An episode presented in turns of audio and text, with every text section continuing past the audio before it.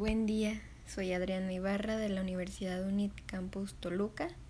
Me es un placer estar aquí con ustedes tocando temas tan profundos que rodean y conforman al ser humano, que son la fe, el amor, la esperanza, la caridad. Y bueno, nada más en este podcast vamos a oír o tocar eh, un poco lo que son estos cuatro, pero claro está que, que al ser humano no solo lo rodea esto, también lo rodea la paz, eh, la empatía, pero, pero el amor, el amor aquí está. O sea, del amor no nos vamos a salvar de, de no tocarlo, ¿no? Y aunque el amor se ha visto en todas partes, se ve en la Biblia, en la, en la filosofía, en las series, en las películas, no voy a negar que estoy harta de escuchar estas palabras, el amor, fe, esperanza y caridad. Porque aunque al final del día cuando implementas estas cosas solo tienen como fin sentirte bien contigo mismo. Y a lo mejor no estás de acuerdo conmigo, a lo mejor vas a decir, no, lo hago por gusto, por placer. Pero seamos sinceros, si no implementamos lo que es la caridad, por ejemplo, al final del día nos vamos a sentir culpables. Em, y esto, esto me da a saber realmente que si el amor es la que manda sobre todas estas cosas, realmente el amor tiene como, como discipulado la fe, como discípulo, la esperanza, como discípulo la caridad, como discípulo eh, muchas más, como ya había mencionado, la esperanza, no, perdón, la, la empatía, o realmente sin amor no hay esto, o sin la fe no hay amor, o sin la esperanza no hay amor, o sin el amor más bien no hay esperanza, fe y caridad. Yo estoy de acuerdo en que sin el, sin el amor no hay fe, no hay esperanza, no hay caridad. Y un gran y excelente ejemplo es que sin el amor no vas a tener eh, fe en Dios, porque los primeros mandatos de la Biblia de Dios es amar al Señor tu Dios y también te muestra la Biblia que también ayudes al, necesitado. Pero bueno, esto va más allá de la religión, ¿no? Y sin irnos tan lejos o temas, si no te gusta oír de la religión, pues la esperanza, la esperanza también es algo que que muchos anhelamos todos los días. Por ejemplo, si tu papá es es alcohólico, se la pasa trabajando, al igual que tu mamá, pues va a ser tu graduación y tienes la esperanza de que tu papá vaya a tu graduación porque le amas. Pero bueno, y para adentrarme más y decir la pregunta más aburrida al que todo mundo se le ha hecho hasta para comer, ¿qué es el amor? A mí me gusta muchísimo la definición que viene en la Biblia, ¿eh? voy a ser completamente sincera. Y más que nada porque yo me he criado desde niña en, la iglesia, desde, mi abuela siempre me llevaba. Entonces de ahí aprendí que el amor es paciente, es servicial, el amor no es envidioso, que sobre todo el amor no es envidioso, que lo hemos visto ya en todas partes, ¿no? Que si por ejemplo el vecino ya trae unas cinco camionetas de lujo, ya, ya el vecino ya es narcotraficante o ya es prostituta porque ya, ella se acuesta con varios hombres para tenerlo, pero nunca decimos ojalá en vez de cinco tengas 20, no, no, no, jamás vamos a querer que alguien nos supere. Y eso es ser envidioso. No hace alarde, no se envanece, no procede con bajeza, no busca su propio interés, no se irrita, no tiene en cuenta el mal recibido, no se alegra de la injusticia, sino que se regocija con la verdad. Y conforme voy creciendo, que ahora ya cumplí 20 años de vida, conforme voy creciendo, entre más leo este texto bíblico, más me duele no hace alarde. ¿Cuántas veces no decimos que amamos a alguien? Tenemos una pareja y ahí vamos siempre a publicarla en las redes sociales. Siempre, siempre. Y se vuelve una vanidad y se vuelve aburrido. Y es de que entonces, ¿me amas o solo me publicas porque soy guapo, porque tengo cosas financieras o por qué? Y sobre todo, el de no se alegra de la injusticia.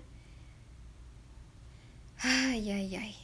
Yo creo que esto, el de no se alegra de la injusticia, no tengo ningún derecho ni ninguna obligación de decir lo que significa, sino que cada quien lo va a entender como, como lo quiere. Pero bueno, el amor. ¿Cuántas veces no hemos visto o sabido de que trabajas en una maquila? en una universidad y se da que ahí se enamoran este dos trabajadores. No, es que mi esposa me engañó.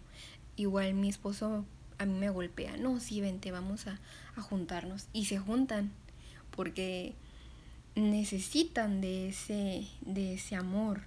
Pero realmente ese amor, ese enamoramiento, es la falta de amor. Yo creo que es la falta de amor, porque amor no puede ser. El amor, hemos visto como he leído aquí, es más allá de un sentimiento. Y no sé, me gustaría que muchas personas entendieran que el amor es más que un sentimiento, el amor también son acciones. Y esto me gusta porque la fe, perdón, el amor son acciones como la fe, como la esperanza, como la caridad. Entonces, otra vez vuelvo a repetir, del amor, si no hay amor, no hay fe, no hay esperanza, caridad, empatía, paz sobre todo. Entonces, si una pareja que se juntó, que tiene falta de amor, forman un hogar, ¿ustedes creen que va a venir de ahí la caridad, la esperanza? No, no, no. El amor se enseña con las palabras perdón, con los actos, con las palabras, no, es muy cualquiera decir, perdón, es de, muy de cualquiera decir, eh, sí, es que te amo, pero, pero pues es que, no, ya no supe cómo explicarme, perdón, se me fue la idea. ¿Qué otra cosa? Ah, hace poco aprendí que las personas que han ido con muchos dermatólogos y les dan pastillas y pastillas para arreglar su problema de, acné y siempre el mismo acné y, ya no es el estrés, ya se quitaron el estrés, ya, ya, sus, em, ya digieren bien, pero realmente ya, ya están bien con su cuerpo físico, pero la falta de amor, y me, me quedé impactada, genera problemas en la piel, porque también el, el, la falta de amor es el rechazo. Y el rechazo genera la, la, el acné, o sea, la falta de amor. No lo puedo creer. Genera el, el acné. Y yo dije, no, o sea, ¿cómo? ¿Qué tiene que ver eso? Y sí, eh, estoy hablando de un, de un caso de donde una niña es, un adolescente sufre eh, de repente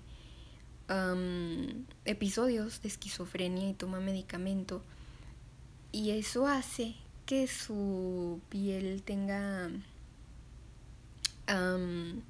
tenga demasiados granitos. Y eso es realmente raro porque cuando tú tienes cáncer, tienes leucemia, tienes, sufres de una depresión, la gente sí se te acerca. Pero si te das cuenta cuando estás todo lleno de acné, imagínate a alguien, la gente no se te quiere acercar porque tienen miedo a contagiarse. Si el COVID de por sí nos hizo egoístas y discriminatorios, ahora imagínense un problema en la piel. Entonces, sí me dejó impactada y bastante dolida todo esto, porque digo, oh, o sea, es cierto, ¿Cómo nos vamos a acercar a alguien con demasiados problemas en la piel y que vemos que tiene espinillas, las espinillas ya tienen pus? Nos daría asco acercarnos. ahora imagínense lo que más puede hacer la falta de amor. No, no, no, yo sí me quedé impactada con eso que aprendí. Y ay no, espero rodearme de mucho más amor, sobre todo de yo darlo, para para no alejar a la gente y para darles una buena satisfacción, ¿no? ¿Y qué es la fe? ¿Cuál es la definición y el significado de fe? Y otra vez vuelvo a tomar la Biblia, porque la Biblia me parece que es un documento, un libro muy importante y muy completo. Dice, es pues la certeza de lo que se espera, la convicción de lo que no se ve.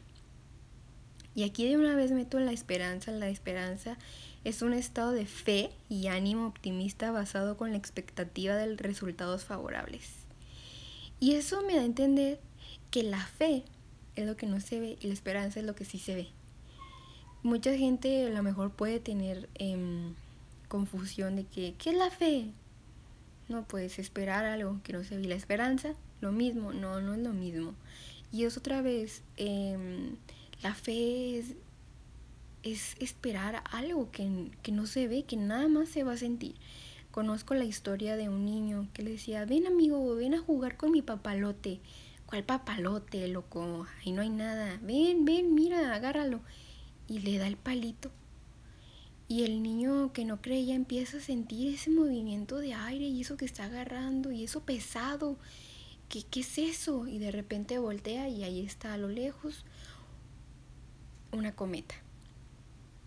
Y la esperanza, lo vuelvo a repetir, es que tú tienes unos papás que trabajan demasiado, em, papás distraídos, y dices, tengo la esperanza de que hoy van a venir a comer. Eso sí lo ves. Eso sí lo ves. El que van a comer contigo, eso sí lo puedes ver. Entonces, tengo la esperanza de que, tengo la fe de que Dios cure a mi hija enferma y tengo la esperanza de que ese cáncer ya no vuelva a aparecer. El cáncer sí se puede ver, el cáncer ya es una bolita negra, un tumor que se, se expande y se expande. Y eso sin mencionar que el, el miedo afecta, perdón, eso mencionando que el miedo afecta a los pulmones, la falta de decisiones afecta a los riñones, el si lo hago o no lo hago afecta el cuello y los, el miedo, otra vez repito, afecta a los pulmones y, y muchas cosas más. ¿Y qué es la caridad? Ay, cómo nos cuesta hacer caridad, ¿cierto? Me acuerdo que cuando estaba en secundaria teníamos que dar eh, despensa para poder ir viernes en ropa normal sin uniforme, pero había gente, me incluyo, que en vez de lugar, perdón, en vez de llevar dos atunes, llevaba uno. Y a veces sí me regañaban, es que son varios atunes. Y yo, ay, perdón. O sea, y yo decía, no, ya, porque he leído en artículos que el atún este, se está acabando, entonces cada vez va a estar más caro. Dije, ay, no, mejor me traigo una sopita a la próxima. Pero otra vez, mi egoísmo ahí estaba hablando, ¿no? Entonces la caridad sí cuesta bastante. Y la caridad cuesta bastante en dos formas. En dos formas de que si lo haces, tienes miedo de que, ay, es que si luego lo necesito. Y si no lo haces, después te sientes culpable. Entonces, ahí cómo le vamos a encontrar la balanza. Y sabemos que la caridad se conoce la actitud de quien obra desinteresadamente en favor del prójimo, del necesitado, de aquel niño que no tiene para comer, aquel huérfano que no tiene con qué taparse sin esperar nada a cambio. Pero seamos sinceros, la caridad sí cuesta muchísimo hacerlo. El, hasta con el simple hecho a que a veces te dan algo fácil, de decirte, no, no importa que tu ropa esté usada, con que no esté rota o no, un libro para colorear que no esté tan usado. Ay, no, qué flojera. Tengo que buscar entre todo mi closet. Ay, no, qué flojera. Tengo que buscar entre todo mi librero ese libro de colorear que vi el otro día. Nada más lo aventé. Hasta cuando nos dan las cosas fáciles para hacer caridad, nos duele muchísimo. Entonces, aquí la respuesta, aquí realmente yo no preguntaría qué es la esperanza, el amor, la caridad, la fe sino más bien cómo lo llevo a cambio. Porque hasta que no se lleve a cambio no se va a saber. Y yo creo que de las más difíciles es el amor. Puede que sea la esperanza, perdón, la fe. Sí, o sea, no creo en Dios, puede que nos creó un Big Bang o los aliens o, o somos descendencia del chango. Pero el amor, porque vuelvo a repetir y vuelvo a repetir.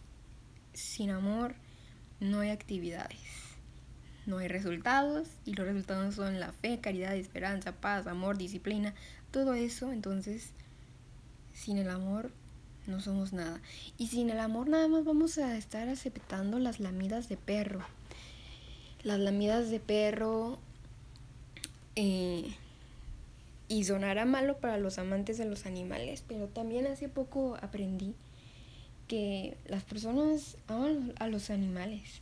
yo no, yo no me incluyo. A mí no me gustan las mascotas, perros, gatos, nada más como que un pececito, pero allá, muy lejos en su pecera.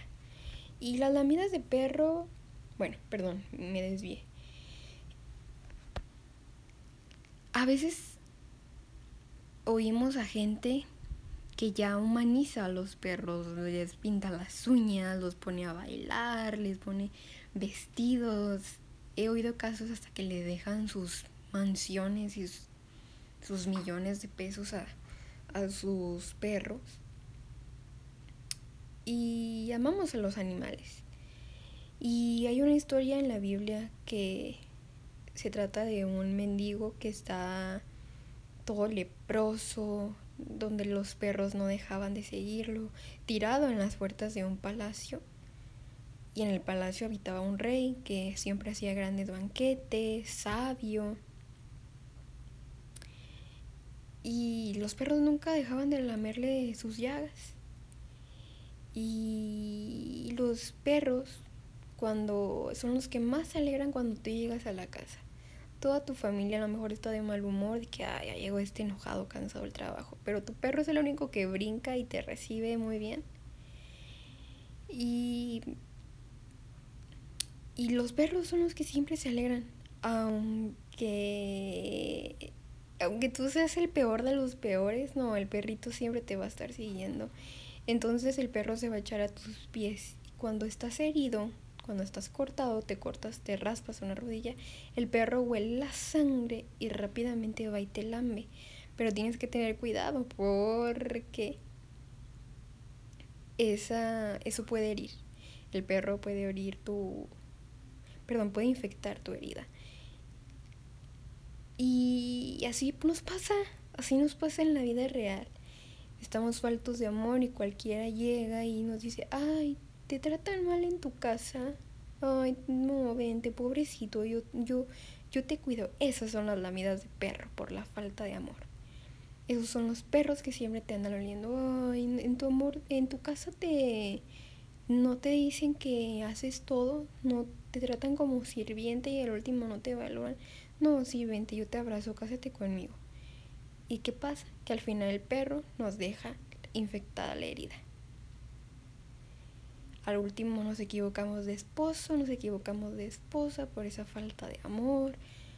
Y así se llaman lamidas de perro. Y está bien que tengas un amigo que te escuche, que te quiera, pero que te infecte la herida. Ay, caray, eso sí está muy grave. Yo no quiero perros en mi vida. No, más bien yo no quiero, yo quiero perros en mi vida porque los perros son el amigo, mejor amigo del humano, pero no quiero lamidas de perro. ¿Ustedes quieren lamidas de perro? Muchas gracias por escucharme todos estos casi 20 minutos. Yo soy Adriana Ibarra, estudiante de la UNIT Campus Toluca. Espero les haya gustado mi mensaje de las lamidas de perro.